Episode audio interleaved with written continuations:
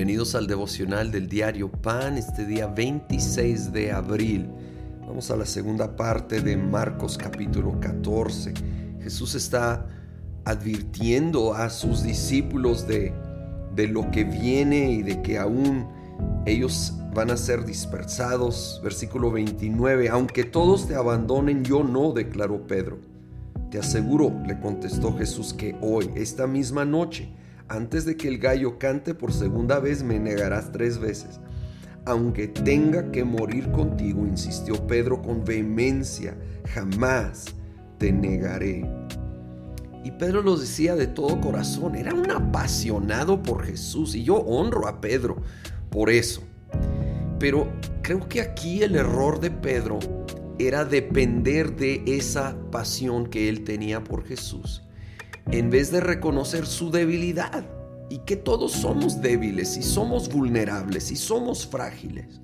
Y no podemos depender de nosotros mismos por bien intencionados que seamos.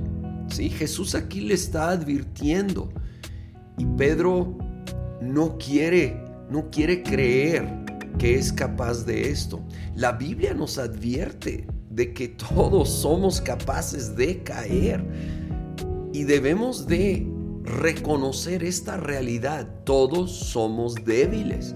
Todos podemos llegar a fracasar. Dice la escritura, el que el que cree estar firme, mire que no caiga. No debemos tener una autoconfianza. Debemos reconocer que somos seres humanos débiles, frágiles, propensos a poder caer, poder fallar, por lo cual buscamos estar siempre dependiendo del poder de Dios en nosotros, del Espíritu Santo en nuestro interior. Estaremos buscando estar cerca de Él, cuidándonos, huyendo de la tentación, conscientes de nuestra debilidad. De ahí van al al huerto de Getsemaní, quiero leer desde el 35, yendo un poco más allá se postró en tierra y empezó a orar que, de ser posible, no tuviera él que pasar por aquella hora. Decía, Abba Padre, todo es posible para ti, no me hagas beber este trago amargo, pero no sea lo que yo quiero, sino lo que quieres tú. De nuevo, es una escena conocida, pero no caigamos en la familiaridad. Jesús está en angustia.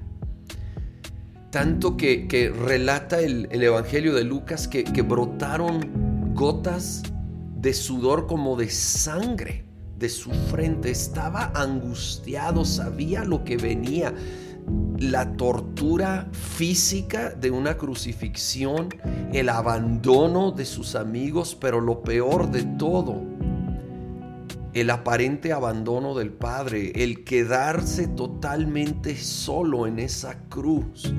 Y estaba sufriendo y pidiendo si habrá manera de cumplir tus propósitos sin yo tener que tomar este trago amargo, la copa de sufrimiento. Pero Jesús estaba resuelto sobre todos mis propios deseos. Está tu voluntad primero, que se haga tu voluntad y no la mía. Así que si no hay otra manera de cumplir tu propósito de redención, estoy dispuesto y, efectivamente no había otra manera. Jesús tuvo que ir a esa cruz, tuvo que sufrir la condena que nos correspondía a ti y a mí. Ah, que nosotros podamos tener esa actitud, ese corazón y decir, Señor, si quisiera no tener que sufrir, por supuesto, pero en medio de cualquier contexto que estoy viviendo, que se haga tu voluntad y no la mía. Señor, eso pedimos hoy, que se haga tu voluntad sobre todas las cosas en nuestra vida. Y te pedimos que nos ayudes a alinearnos a tu perfecta voluntad. Reconocemos nuestra debilidad, reconocemos somos frágiles y vulnerables.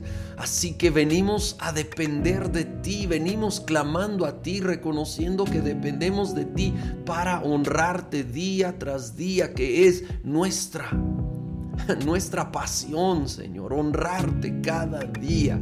Ayúdanos, Espíritu Santo, hoy te lo pedimos en el nombre de Cristo Jesús. Amén.